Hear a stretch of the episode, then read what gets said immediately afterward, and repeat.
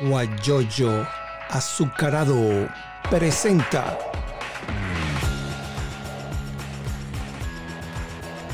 la noticia con Eleazar Benedetto.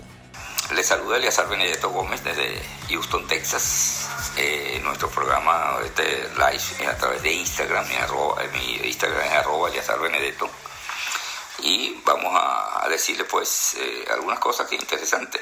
Por ejemplo, ya Guaidó, Juan Gerardo Guaidó Márquez, el presidente, el presidente interino de Venezuela, eh, ya anunció que va a realizar una gira internacional para dar a conocer el acuerdo de salvación nacional.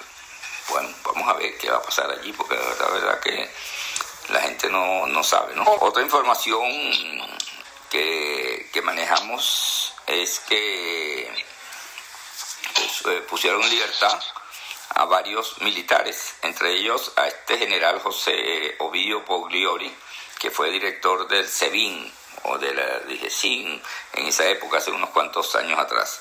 Eh, también a Ruperto Sánchez, un teniente coronel que tenía siete años preso, lo soltaron anoche y a José Gregorio Delgado, un coronel también de ese rango que tiene del ejército. No sé qué, qué les picó que están, que están poniendo en libertad a la gente, pero bueno, ojalá que, que siga así la situación. Ahora sí nos vamos con el con la presentación de Manuel Ruiz Cuello, pero antes Manuel, por allí está Mora, psicopedagoga, dice, hola Manuel, te están saludando, puedes ver en el teléfono los saludos y las preguntas que pueden hacer algunos de nuestros oyentes o participantes. Si yo no te las digo, tú las puedes responder directamente cuando se salga alguna pregunta. Bueno, hoy vamos a conversar con Manuel Ruiz Cuello. Él es ingeniero de profesión, ingeniero civil, es escritor, tiene unos, unos cuantos libros, como cuatro libros lo conocí en esa época, hace unos cuantos años atrás, allá en la Universidad de Oriente. Eh, escribí algunos cuentos, algunas eh, en, el diario El Expreso de Ciudad Bolívar, que yo era el corresponsal de ese medio de comunicación allá en Anzuaten. Algunos de sus libros, Isabel Cuello, hola. Abogado Carlos Fulón, saludos primo, muchas bendiciones. Ahí, ahí lo estás viendo, ¿no? Los saludos. Bueno, la agonía de un revolucionario, la realidad de Venezuela. Eh, también, ah bueno, vamos a decirle que él nació en Caripito, vive en Madrid y es miembro de la Sociedad Bolivariana de la UDO, que presidió durante muchos años, estaba tratando de recordarme el nombre, pero no, no, no, recuerdo, creo que era colombiano, el que era presidente de la, de la Sociedad Bolivariana allá en, Gabriel, García, ese, ese mismo. Yo recuerdo que él una vez, eh, hablando en un 17 de diciembre, leyendo parte de la, de la carta esa que dejó Simón Bolívar y bueno, el hombre después de tantos años, el hombre se, se, puso a llorar, ¿vale? Tenía una alegría con, con, tenía una, ¿cómo quería él a Simón Bolívar, pues? Entonces, bueno, tú lo conociste a él. Tuvimos una, una buena amistad. En ese entonces, cuando yo tuve el, primero, antes, antes, antes, de comenzar, este, quisiera este, agradecerte que me hayas invitado a tu programa.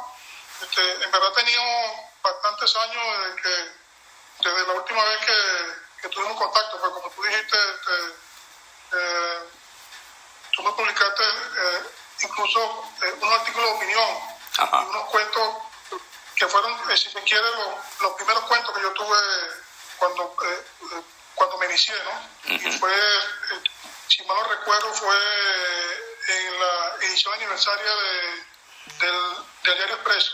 El Expreso. el Expreso de Ciudad Bolívar. Más saludo también a Jorge Cancoff, que él fue directivo de PDVSA, de la PDVSA Buena. Se conectó también. Es Jorge Cancoff. Él está en, Él, está en Miami. también Estefanía Carrasquilla, también, y otra, bueno, también Solano desde Chile también se conectó. Bienvenido, él siempre, sí. Gracias por, estar este, Bueno, también fuiste... como te comentaba, como, te comentaba, conocí a Gabriel este, allá en la, en la universidad y tu, tuvimos la oportunidad pues, de, de, formar la, la, sociedad bolivariana en, la, en el núcleo de Anzuategui. De, de, de, Puerto La Cruz. Eso me permitió a mí este, este, asistir al bicentenario de José Antonio Anzuategui, que, se, que se realizó en, este, en Pamplona. Eso, eso, lo, eh, eso recuerdo y fue este, gracias, digamos, al trabajo que hizo, que hizo el profesor este, eh, en ese entonces que estaba este, al frente de eso ya en la UDO. Sí. Gabriel García. También Manuel Ruiz Cuello es miembro del Rotary Club de Puerto La Cruz. Yo también pertenecí como socio honorario de, de ese club de servicio, eh, Rotary Club. Eh, vamos a saludar también a, a tu cuñada, Ana Gani. Trabajamos juntos en la UDO. Gracias. Sí, Ana, bueno, a través de, de, ella le damos las gracias porque a través de ella conseguí el número tuyo y te llamé y hicimos este contacto, ¿no? Así que gracias a Ana y que sigas bien. Bueno, cuéntanos entonces, comenzamos. Cuéntanos. Esto, por supuesto, este, este, este, eh, eh, aprovecho la oportunidad para, para felicitar a Ana que tuvo ahorita su primer nieto. Ah, mira, vale, qué bueno. Y no se ve tan, y no, yo, yo no creo que sea tan vieja, ¿no? Pues ella tiene siempre cara de muchachita. Y entonces se ve joven, igual que, que tu hermano, que, que en paz descanse el mundo, que, que se veía joven, pues cuando, muy joven cuando, cuando, cuando murió, ¿no? Y Ana también la conocía allá en, en, Puerto La Cruz, bueno, y todavía tengo tiempo y no le veo la cara, pero siempre tiene la cara de muchachita. Bueno, vamos a hablar un poquito del libro ese que tú escribiste, porque tú tienes otro libro que se llama Como pienso, hablo. Y, y, hay mucha gente que habla de eso, como pienso, hablo. Yo también, como pienso, yo hablo también. Entonces cuéntanos detalles de esos, de esos libros que, y dónde se pueden conseguir este libro, que fue mi primera, eh, mi primera publicación, básicamente eh, es un relato de, de, parte de mi vida, ¿no? Porque yo no sé si, si, tú te diste cuenta, pero yo siempre he tenido un problema de, de tartamudez, desde muy niño, desde, que tenía seis años. Ajá. Entonces, el libro básicamente lo que relata es que desde muy niño este, primero, este, para mí fue un problema muy, muy fuerte, porque tenía muchos problemas para comunicarme, desde, cuando, desde, que yo estudiaba primaria, ¿no? Entonces, eh, yo comencé, y, como lo he dicho otra vez, uno, uno, uno de los... Eh, eh, de lo, que, de, lo, de lo, más difícil para, para una persona que sufre de esto es reconocer que tiene un problema. Creo que eso fue lo primero que yo en, este libro, ¿no? Y, y, todo, y lo, y lo, eh, y lo relato. Entonces, el libro va, eh, eh, va contando pues toda, toda la historia que yo sufrí y toda, toda la, la digamos, la experiencia eh, de, de, todo, de, de, todo lo que tuve que hacer para, para ir superando poco a poco este, este problema que tenía, ¿no? Okay. Incluso este, estoy hablando de hace 50 años atrás. 50 años atrás eh, el problema de, de tartamudez no se, eh, eh, no se consideraba una, una patología del lenguaje. O sea, incluso porque no había, no había en ese entonces, digamos, este, lo, lo, lo, como ahorita que tú consigues que hay, que una de las cosas que yo, que yo empecé fue a, leer libros, ¿ok? de, de de este, oratoria y, empecé a hacer mucho ejercicio. Y, y, era un problema tan fuerte que, este, que a mí me daba mucho miedo de, ir a la, este, a la calle porque eh, no podía comunicarme. Incluso este, cuando, cuando iba este, cuando iba a un abasto no podía comunicarme. Tenía que llevar todo escrito. Imagínate tú eh, este, estar en, en, un colegio y tener siete años ante 40 niños y no poder comunicarte. O sea, para mí cuando tenía este, un debate en el salón era lo más fuerte para mí porque pasaba hasta 10 minutos para para, Dar la para respuesta. poder hablar. Entonces, ahorita, tú ves ahorita que está muy de moda el tema del bullying. O sea, para mí el Eso- bullying... eso ya te lo iba a preguntar ahorita. Entonces, para mí eso, eso no es nuevo, ya yo lo conozco de muchos años atrás, porque sufrí todo eso. Y los muchachos, amigos tuyos, te, te echaban broma, ¿no? Claro, claro. O sea, lo, lo, este, este, compañeros del colegio. Lo que se llama bullying ahorita. uno, uno, uno cuando tiene ese problema, uno, este, uno desarrolla eh, una timidez extrema. Una timidez extrema que le da miedo de, de- le da miedo salir a la, de, de salir a la calle. Y entonces te- te- te- tú te encierras en tu mundo. Entonces, yo tuve que empezar a, a, a confrontar todo eso, enfrentarlo. Por ejemplo, eh, eh, Eleazar, yo recuerdo que cuando yo estaba, cuando yo estaba en, la, en la universidad, Ajá. había una, eh, una asamblea de estudiantes. Y, y- y yo me retaba a mí mismo. Yo me paré, yo estoy hablando que había como, do- eh, como 2.000 estudiantes ahí en el, en el, en el, Núcleo. en el núcleo. Yo me paré para, para hacer una intervención y no pude hablar. Eso me pasó ahí. Entonces, así como, es, como esos casos, o sea, sufrí mucho y esos fueron retos que me, que me, que me fui imponiendo. Entonces, una de las razones que me, eh, que me, eh, que me conllevó este, a, a escribir fue precisamente eh, este problema, porque, como lo digo en el libro, esa fue una forma de yo, de yo comunicarme con el mundo sin pronunciar una palabra, simplemente lo que hacía era escribir. Exacto. De hecho, eh, yo comencé escribiendo en, en varios periódicos de la región, en, en- de, eh, comencé en Maturín, después en, Puerto La Cruz, y tenía ya varias columnas de opinión, y escribía porque me permitía comunicarme sin, Sin hablar. sin hablar. Pero ya, ya estás mejor, ya, ya estás, eh, casi no se nota la conversación que, hemos, que, que tenemos. Claro, ahorita, ahorita sí, pero o sea, eh, este, eh, eh, he pasado muchos años y, y, y en el libro eh, eh, yo relato eso, que es una lucha, digamos, permanente que yo tengo entre el fantasma que escribe y el fantasma que habla, porque es una lucha permanente. Claro. ¿Quién, quién convence a quién? Y eso es un problema que tengo yo siempre toda la vida. Eso no, eso no se, eh, no se desaparece de la noche a la mañana. O sea, ahorita, ahorita no lo puedes notar, pero de repente más adelante sí lo puedes notar. Está bien. Entonces, ajá. Empecé un ejercicio este, con, con, eh, con maíz en la boca, con un lápiz en la boca. Este, eh, me di cuenta que, que, eh, eh, que, el, deporte me permitió, este, eh, digamos, al- aliviar un poco el problema, porque traté con el deporte de que pasara a un segundo plano, porque ya, ya las personas empezaron a valorarme no por lo que yo hablaba, sino por lo que yo jugaba. O sea, yo, yo jugaba fútbol y también practicaba atletismo, entonces yo era, eh, eh, yo era muy buena en, en- en, digamos, en fútbol, entonces todo el mundo me buscaba para, jugar- para que jugara fútbol, pero nadie, nadie se daba cuenta que yo tenía un problema de, de tartamudez. Entonces, esa fue una de las cosas que hice, traté de, de esconderlo, tra- traté de sacar lo mejor de mí para que lo que lo que lo que lo, lo que este, podría lo, lo que podría eh, percibirse como que, que era un problema quedara escondido. Ahora tú jugaste fútbol con qué equipo? Yo jugué, eh, yo jugué en Maturín con, con las selecciones de, de la UDO, con, de, eh, de toda la UDO, con, con la selección del Estado Monaga.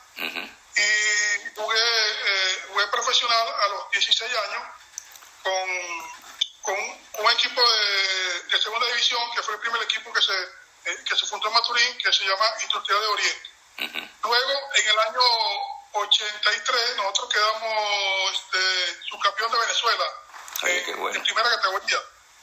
Y entonces fue cuando, eh, yo lo comento en el libro, este, eh, cuando, eh, había un jugador que se llamaba, este, no sé si está vivo todavía, que se llama eh, Pedro Acosta, que él era este, defensa central.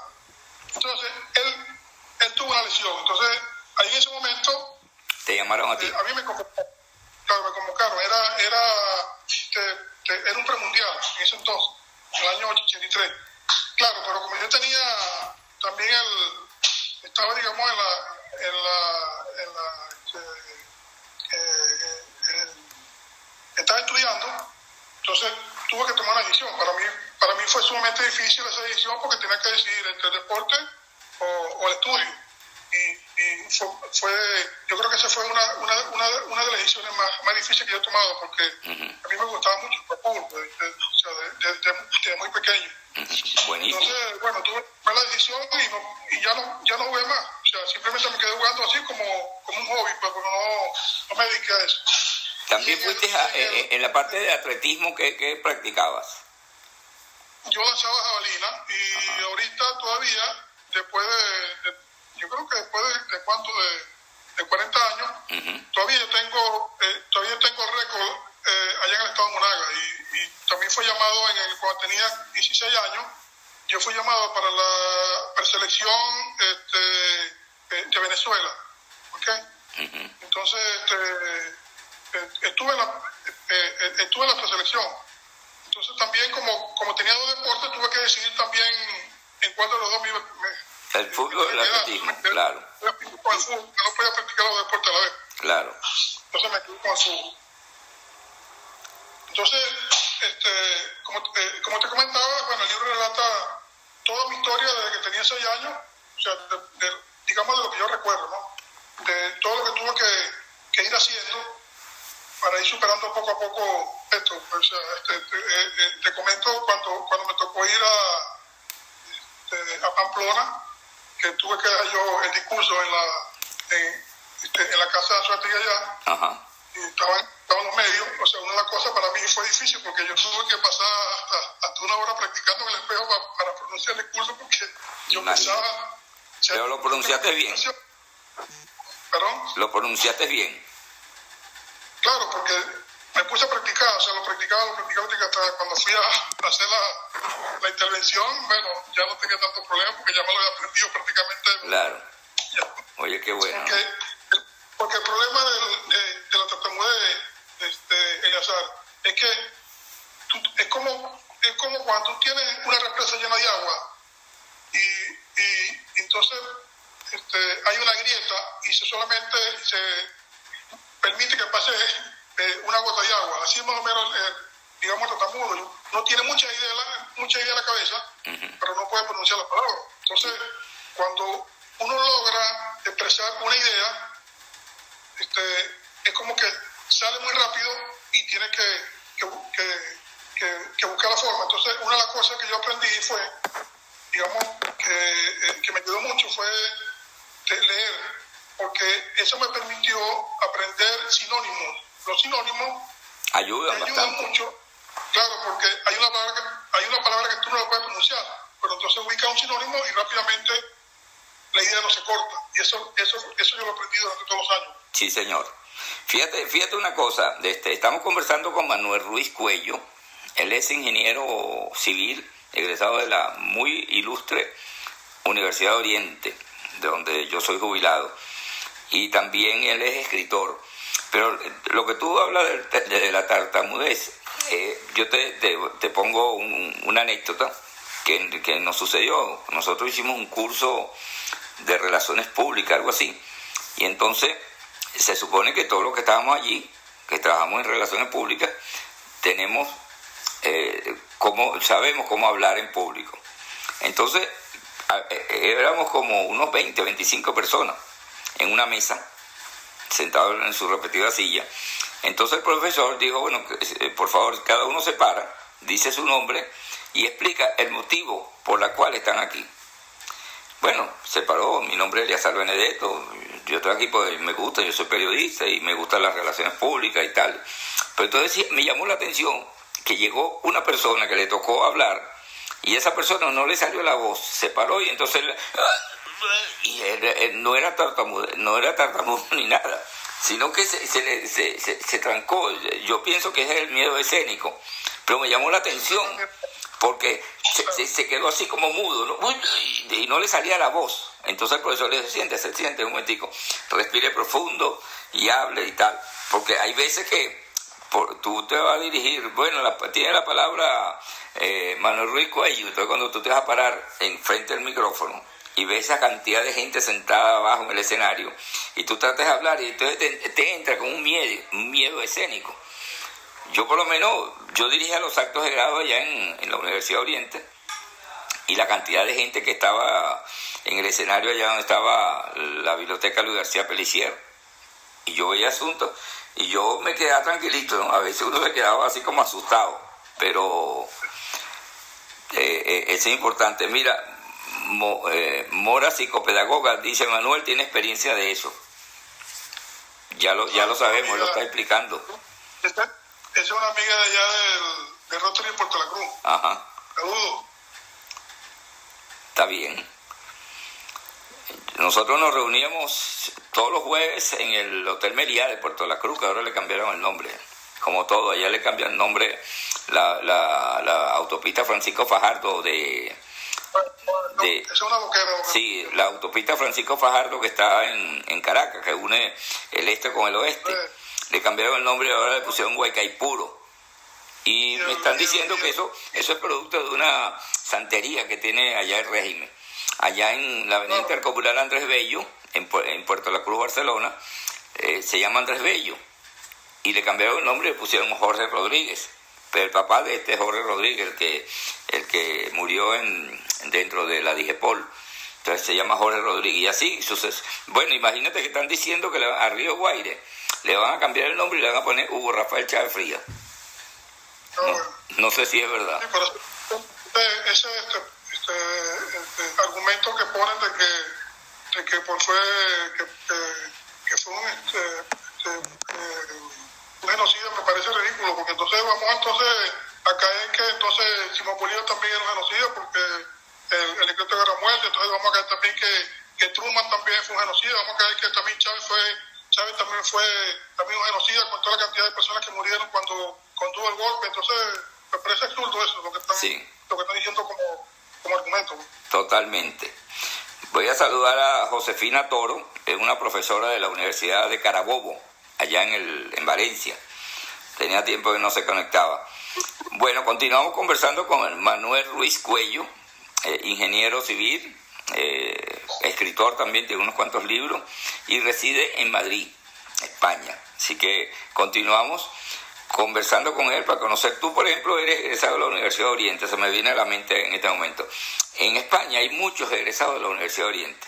En Málaga, por ejemplo, está uno que llaman el Negro Inati, Luis Inati Bello. Él es, él es egresado de la, de la UDO Sucre.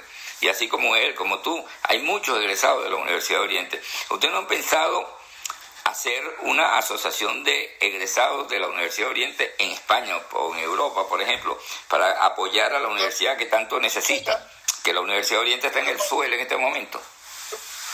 Claro, eso sería, sería, eh, sería ideal, pero lo que pasa, este, este, el azar es que este, en el caso nuestro es, nosotros por nuestra condición que estamos aquí, eh, estamos siempre este, asignados en fuera, eh, fuera de España. Por ejemplo, yo estuve en, yo estuve en Kuwait este, hace dos años y me conseguía ya, este, eh, eh, hice amistad con, con, una persona que era egresada de la UDO, de, de, de, Puerto La Cruz, este, y, y, era de, de, de Barcelona, de, allá de, de, allá en Suátegui. Entonces, así como él, he conocido a muchas personas de también conocí a un amigo que está conectado ahorita aquí, que se llama Silvio Jiménez, él es egresado también de Cumaná, pero, pero nunca, nunca coincidimos porque estamos asignados siempre en, algún lado y estamos muy poco en, muy poco en Madrid. Entonces, ese, ese, ese es el problema que realmente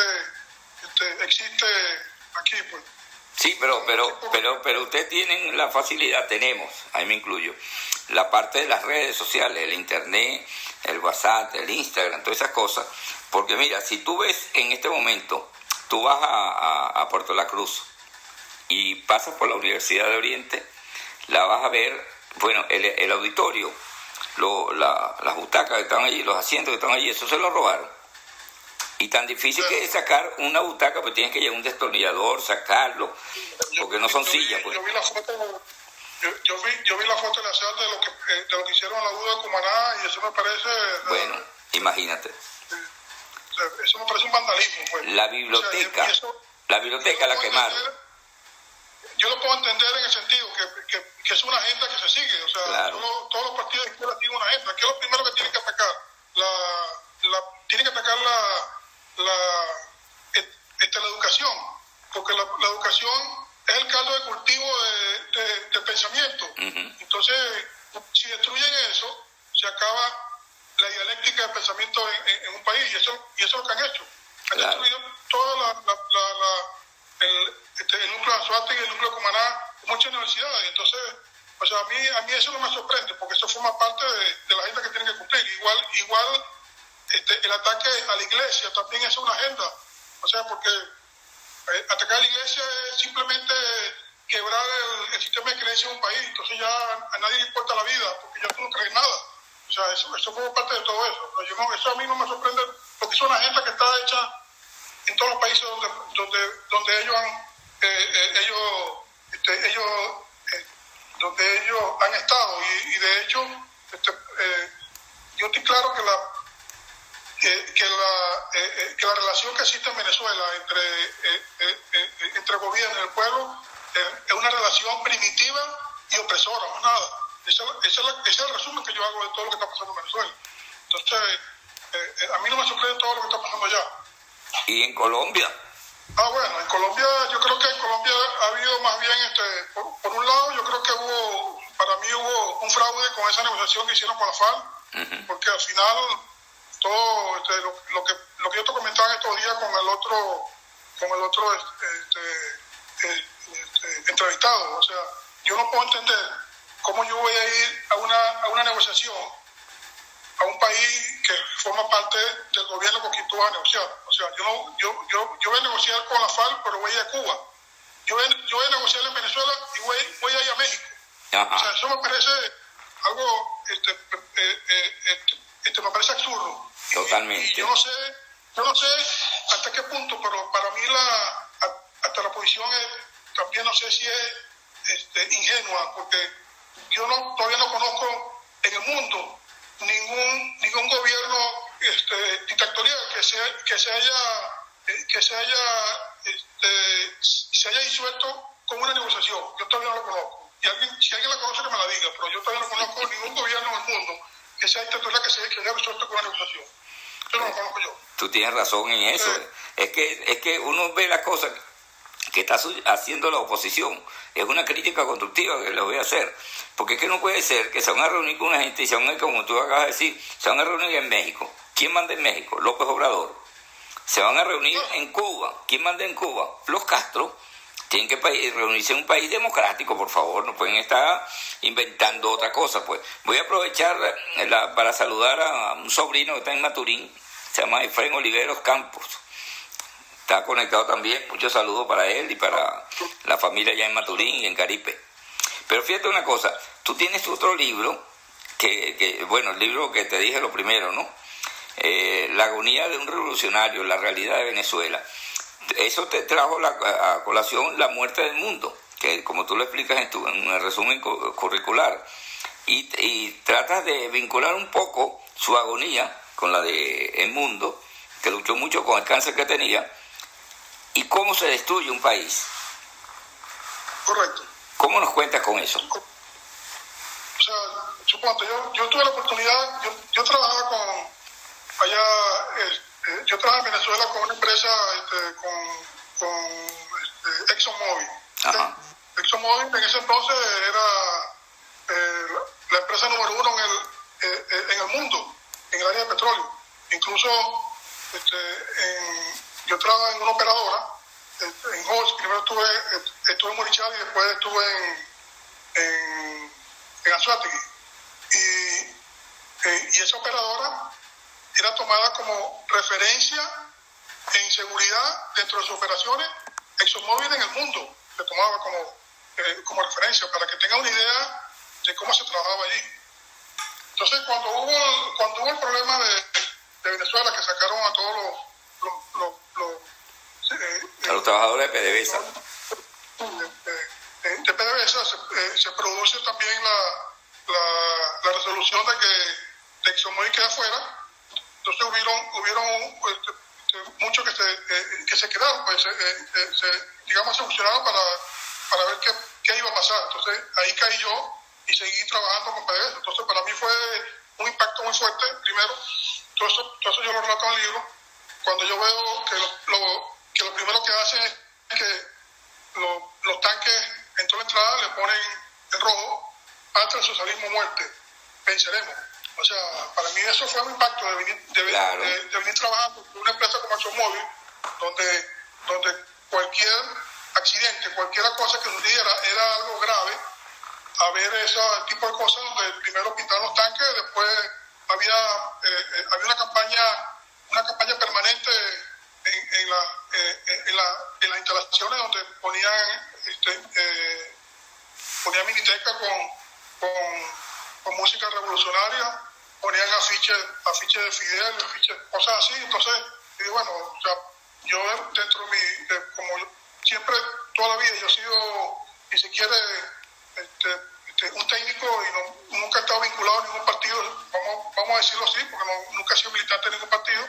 Simplemente lo que hacía era observar, pues, y como este, yo me daba cuenta de todo lo que estaba pasando y, ahí empecé a, a, detectar y eso fue parte de lo que, de lo que me inspiró también ahí escribiendo todo lo que yo iba, lo que yo iba viendo. Pues. Entonces, lo que, lo que no me gustaba lo, lo, iba, iba, lo, ponía. Y, entonces, claro, con la, eh, con la muerte del mundo, eso fue, digamos, este, este, el detonante para, para yo inspirarme y, y hacer el libro, porque traté de vincular digamos, como una persona, eh, digamos en ese entonces yo pongo a, eh, yo coloco al mundo como que es el, como que es el político de la izquierda, en el libro lo pongo ahí, que, y que es un diputado, entonces él va relatando cómo su cáncer va destruyendo el país, o sea, se va destruyendo él y cómo va destruyendo el país paralelamente. Al final él muere y como relata el libro, el país queda destrozado completamente, o sea, no quedó prácticamente nada. Este libro yo lo publiqué en el año 2016, creo, y, estamos ya hace años, o sea que todo lo que yo pongo en el libro prácticamente ahorita, eh, no, yo creo que no tiene este, ahorita comparación con lo que se vivió hace, hace seis años, porque yo creo que todavía estamos, estamos peor ya. Ahorita estamos peor, peor. Mira, voy a saludar a, a, una colega que fue compañero nuestra de trabajo ya en Unión Radio Puerto La Cruz, Norexa Rompapas. Así que una, una buena amiga y colega periodista también. Mira, eh, el amigo Leo, él, es de, él vive en España. Bueno, ahora los trabajadores que están en PDVSA comen arroz blanco con sardina en el comedor, cuando antes habían comida hecha con chef y que lo paguen todos. Ese es un amigo de, de Barcelona. O sea, ha cambiado, eh, ha cambiado muchas cosas ahí. O sea, yo, bueno, yo me vine, eh, yo me vine en el 2015, pero del, digamos del, del 2015 para acá, o sea, uno que, eh, que está enterado de todo lo que está pasando, uno dice, bueno, ya, ya uno perdió la capacidad de asombro, porque son muchas cosas que están sucediendo que ya, ya uno no, no encuentra ya que... ¿Qué decir? ¿Qué pensar? Totalmente.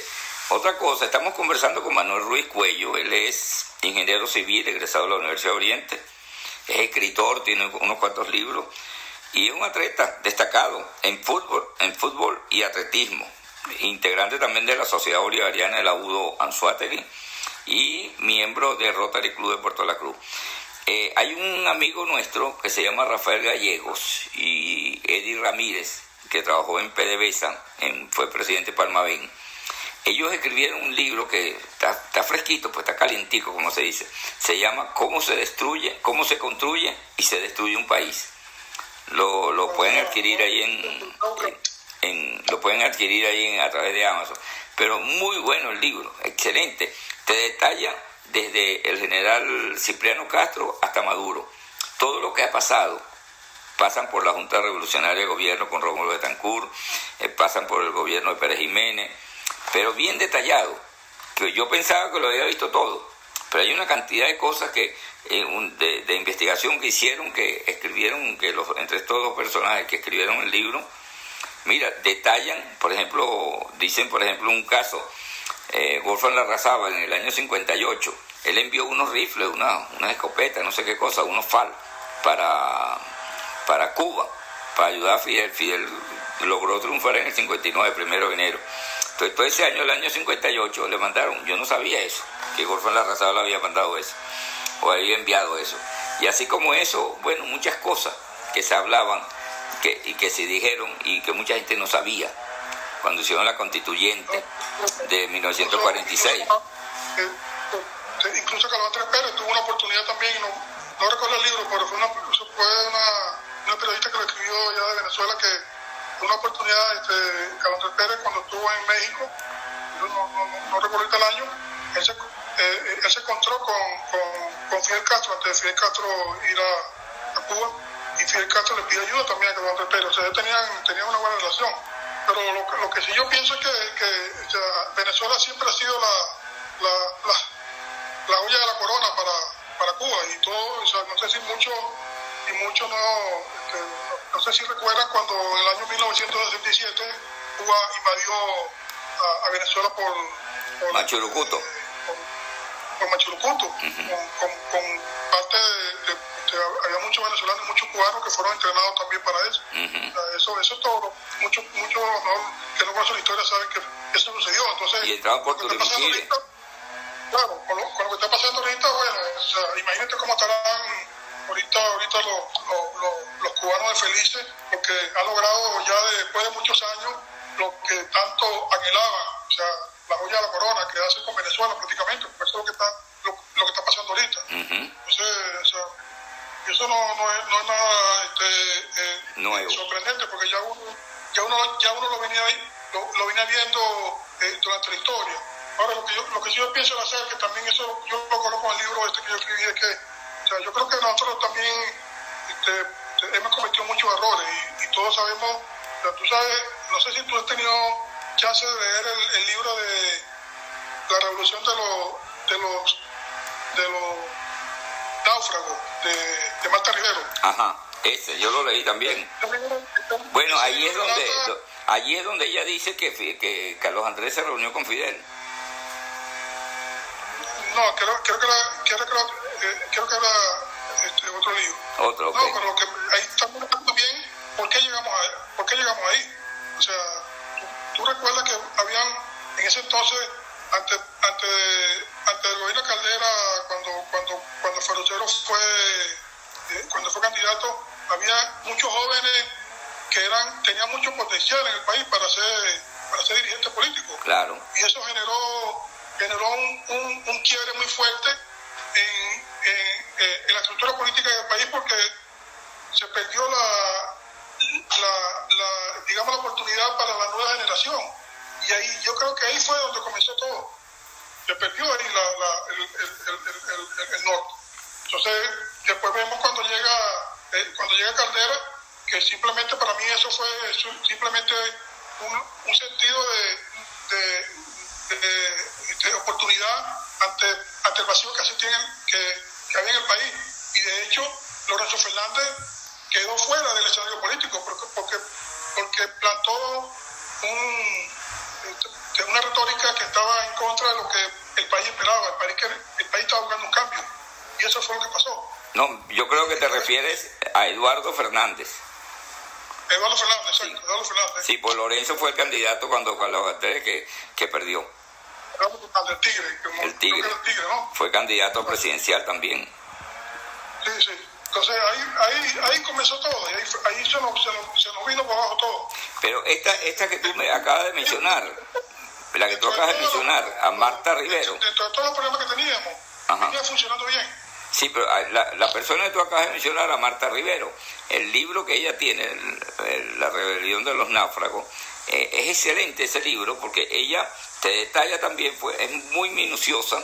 Ya para, ya eh, grabamos como 40 minutos, lo único malo fue que no pudimos grabar, no pude guardar el, el, la entrevista porque yo siempre la guardo para que se quede en, en Instagram TV, pero lamentablemente la recomendación es que, que la pueden ver a través de la plataforma virtual que está en Atlanta, que se llama guayoyoazucarado.com o Guayoyo Azucarado y radioconcafé.com. Porque les pido disculpas a toda la gente que, está unida. Estamos hablando de Marta Rivero, el libro ese de, que, que, desnuda pues todas las cosas que, que sucedieron en el gobierno en el gobierno de CAP número 2 todas las cosas que pasaron, los que se aliaron para, eh, para tumbarlo, etcétera, ¿no? Pero también es bueno hablar del, del caso de, de, Fidel Castro, que tú, lo estábamos tocando, porque en, yo recuerdo que allá en, en Anzuategui había una campaña para conseguir el Bolívar para la Revolución Cubana, un Bolívar, una corbata para la Revolución Cubana. Eh, vendían una, daban como esos tickets que eran en la, cuando uno entra al cine, que es como una, un ticket, bueno, decía, yo colaboré con la Revolución Cubana. Y todo eso se hacía y la gente colaboraba y todo el mundo se sentía orgulloso de tener algo de Cuba o de Fidel Castro o del Che Guevara. Imagínate tú, por ahí dicen que el Che Guevara no era médico sino enfermera, enfermero. Y también se dice que, que allí en las Naciones Unidas le hicieron un homenaje a Che Guevara por su cumpleaños. Entonces, pero bueno, ¿cómo, ¿cómo van a hacer esas cosas? No entiendo. ¿Qué opinas tú de esa... De esa, de esa... ya, podemos tener una idea, hermano, de quién está la, están las Naciones Unidas. ¿no? Claro. Me gustaría conocer tu opinión. ¿Me copiaste, no? Bueno, sí, eso, eso, es un problema que, que, que, en, la, situación que está en Venezuela este, se puede esperar cualquier cosa, porque primero, si tú no tienes los este, este, los mantenimientos preventivos en cualquier instalación, bien sea eléctrica o, o, petrolera, es lógico pensar que eso que puede generar este, este eh, eh, bastantes problemas como, como, como este caso del, del, eh, del apagón. Pues eso mismo ha pasado con la industria petrolera. La, la, la, en la industria petrolera, este, lo, que antes se hacía, que eran mantenimiento preventivo, ahora todo es mantenimiento reactivo. Después que, después que el equipo está abajo, entonces todo el mundo sale, sale, este, sale corriendo, entonces vienen y, y decretan una emergencia para tú mismo eh, puede pasar con, eh, con la parte eléctrica, porque que, que, o sea, cuando, cuando se presenta la emergencia, entonces todo el mundo sale, sale corriendo. Pero la cuestión es, cuando uno ha tenido la oportunidad, este, este, este, el azar, que yo he tenido la oportunidad de ir a, este, este, a varios países y uno ve cómo funciona la, eh, eh este, también todo eh, eh, es básicamente porque se cumplen todos los, los digamos, los patrones de mantenimiento. Yo pongo siempre como ejemplo que tengo mucho tiempo también viajando este, este, Ecuador. Ecuador es un, es un, país pequeño.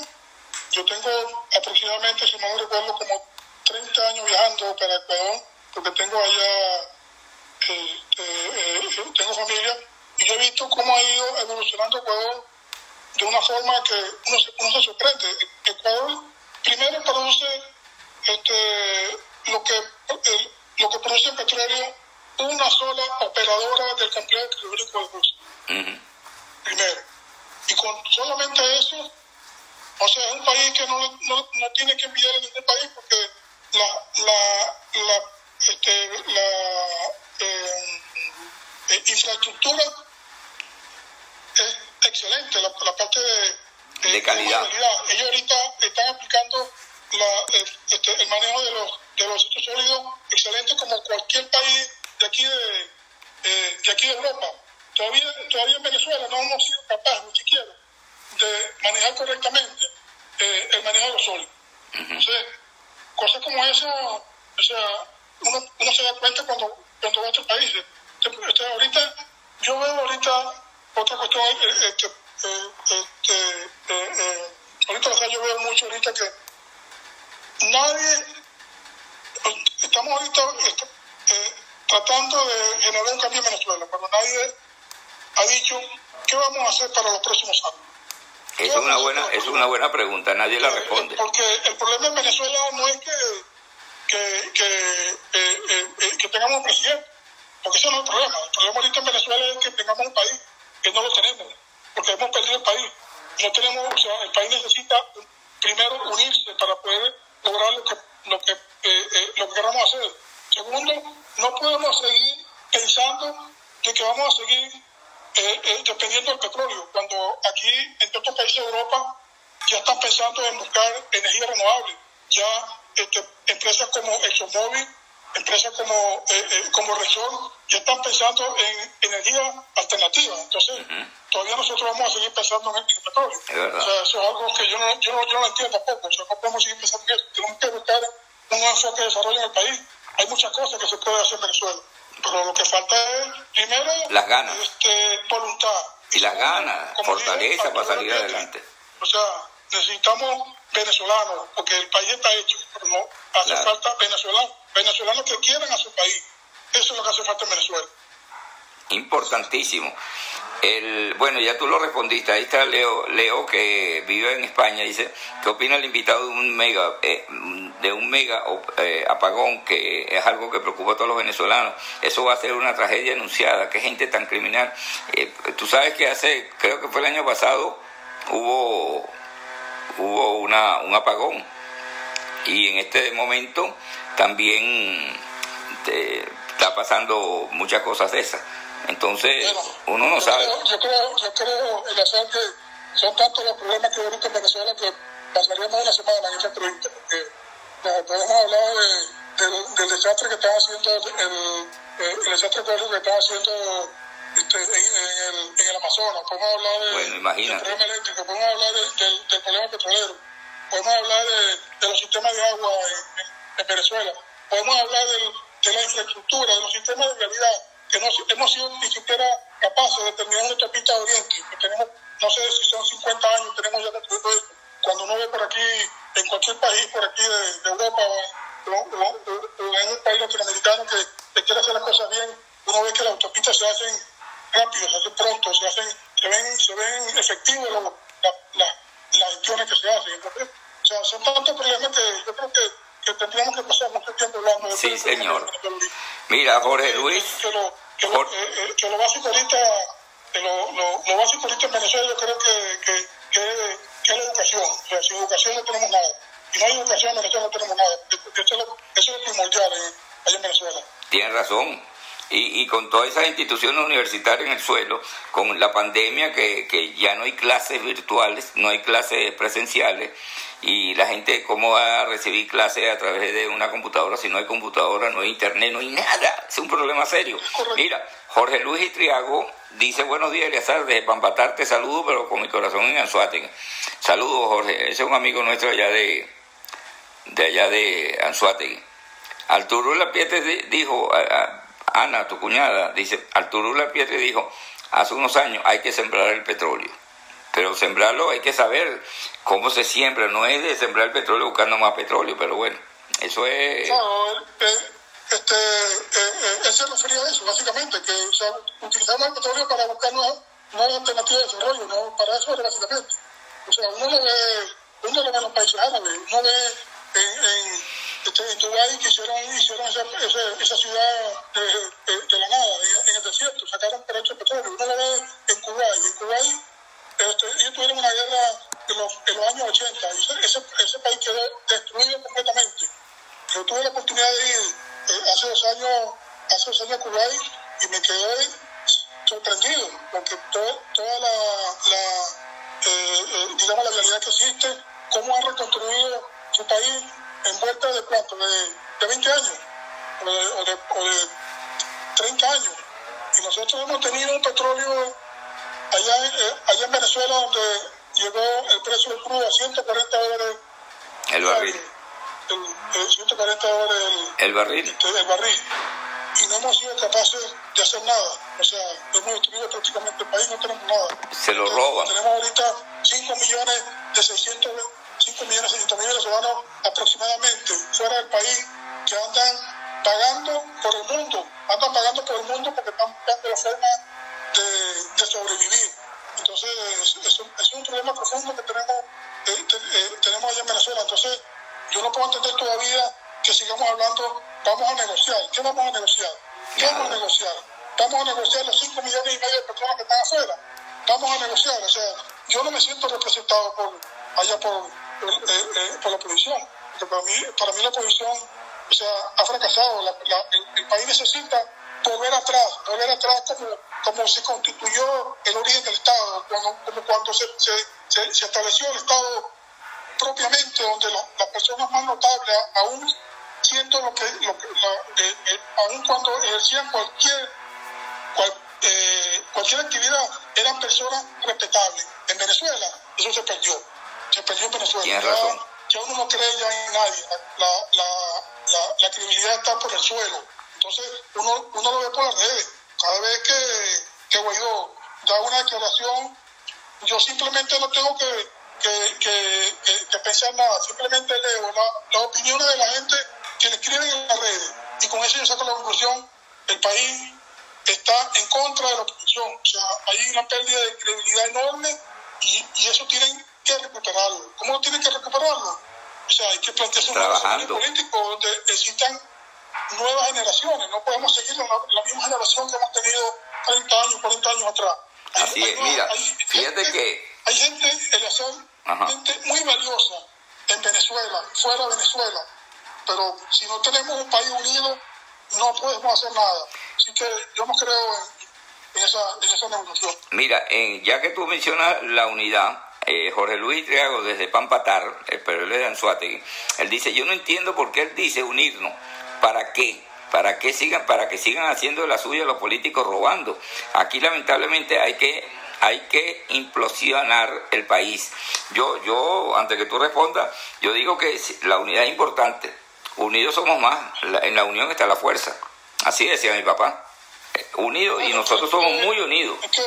¿cuál, ha sido, cuál ha sido uno, uno, uno, uno, de los éxitos que ha tenido este, el gobierno que tenemos ahorita en Venezuela? Que siempre ha, generado división en, Venezuela. O sea, tú, tú sabes, todos, todos los dirigentes, sí. uno están hoy y están, y están jugando, están, están jugando doble discurso. Entonces, la, la la unidad del país no es para que roben, el país es para que el país tenga un, solamente un norte y no que, no que esté pensando en que vamos, vamos a ir hoy con, con, con, el partido este, este, el partido de, de, Corina, mañana con el partido de Guaidó, sino que tengamos un solo norte. Después que generemos el cambio en Venezuela y que vamos a pensar ahora quién, quién puede ser este, quién puede ser presidente eh, ya, ese, ya, ya, ya ese otro punto aparte, ese otro punto aparte de, de, qué va a pasar después. Exactamente. Porque si, si, si nosotros seguimos pensando de que, vamos a lograr un cambio en el país, donde tenemos este, a, a Corina Machado por un lado, eh, a Guaidó por otro, a Leopoldo López por otro, cada quien por un lado, o sea, el, país no, no llega a nada, porque si algo, si algo este, es claro que eh, el partido que está ahorita en el gobierno es un partido que está organizado, ya bien o mal, pero está, está organizado y, y, algo claro es que es, es, una guerra asimétrica, es una guerra asimétrica que tenemos porque la, capacidad que puede tener el gobierno de, de, movilización no puede ser igual a la que tiene, a, la, que, a la que tiene la oposición, porque no tiene, no tiene los recursos. Mira, ahí está Jorge Luis Triago otra vez preguntando no sé si lo estás viendo en la, en la pantalla de tu teléfono, lamentablemente no sabemos elegir a quienes cuidan de nuestro futuro. La gran mayoría de los políticos han sido malbaratores del presupuesto de Venezuela y lo tienen el Banco Europeo. Bueno, lo que tú acabas de decir. Claro, claro, porque ¿cuál es, cuál es otro problema que yo he visto? Que el día que Venezuela no vote por un partido y no vote por un país, la cosa, la, eh, eh, la cosa cambiará ese es el problema que hemos tenido siempre en Venezuela. Siempre hemos votado por un partido. Yo recuerdo, yo recuerdo que alguien, este, te, eh, te, lo voy a comentar que alguien, alguien muy cercano a mí me dijo una vez que se iba a lanzar, se, se, iba, se iba a lanzar un candidato este, allá, eh, allá en Anzuategui.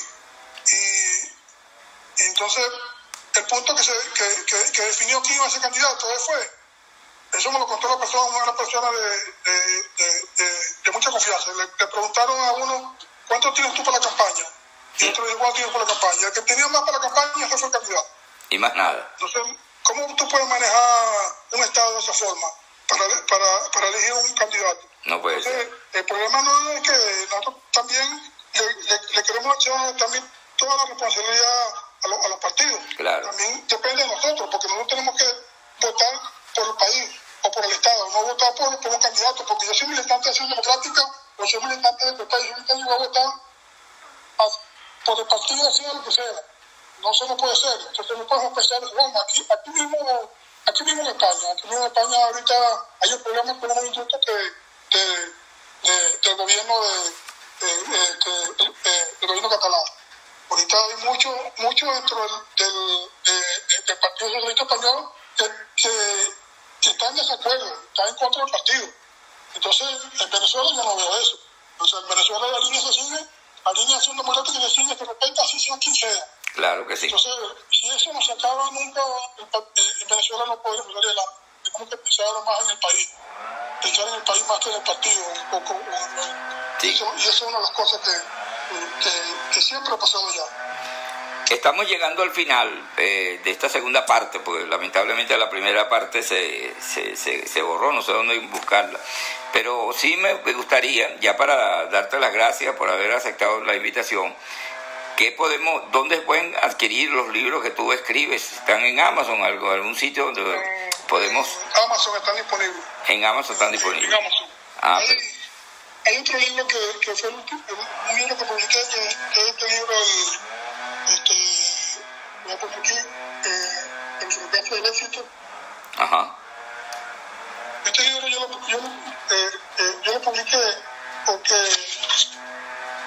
Dice, Primero, una de las cosas que me inspiró fue la, todo fue la pandemia, ¿no? Porque uno, uno ve tanta gente que se ha muerto en, nuestro, en nuestro alrededor, amigos. Sí, amigos, familia, todo. Y, y, y, digamos familia, entonces uno desde, desde, pequeño siempre ha tenido como un paradigma, ¿no? De, que, de, lo, de, de lo que es, de, lo que es el éxito, ¿no? Y ahorita nos damos cuenta que, que realmente para mí el éxito no no representa eso de lo que siempre me dijeron de que primero era tener dinero, tener, trabajar para tener mucho dinero y, eso es una cosa que uno desde, desde muy niño lo, lo, lo, lo, van moldeando a través de, la, de los bombardeos publicitarios de, tanto de la red como de la, de la, de la, de la, eh, eh, de la televisión, todo eso, entonces le va moldeando a uno la, la forma de pensar. Y después con los años uno se da cuenta que, que realmente no es así, hay cosas sumamente valiosa como, o sea, como tan, tan simple como tomarse un café con amigos, conversar un rato, como compartir con hermanos, o compartir con, con los padres, o, o disfrutar de, todo lo que, lo que ocurre en tu, eh, eh, Alrededor. En tu entorno, ¿no? Sí. Entonces, a veces el, el, el, el éxito no, no, está bien no está bien encaminado como, como nosotros nos hicimos pensar desde niños, ¿no? Hay cosas que están también muy por encima de eso. Y esto trata eh, básicamente de eso, ¿no? el, fracaso del éxito, porque trato de, enfocarlo de una forma diferente a como todo el mundo ha concebido lo que, lo, lo que representa el éxito a la persona. Entonces, eso relata más o menos el, el, el libro.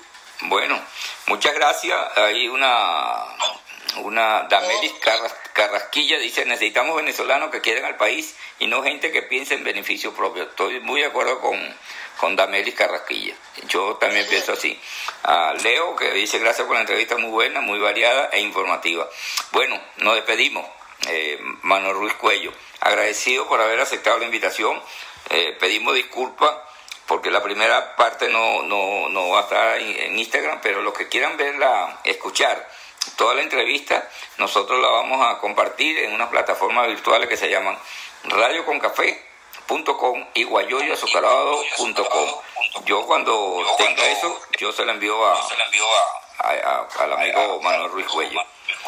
Buenos días y que tengan un feliz fin de semana. Y bueno, y buenas noches para, para ti, que ya es de noche ya en, en España. Hasta luego. Guayoyo azucarado.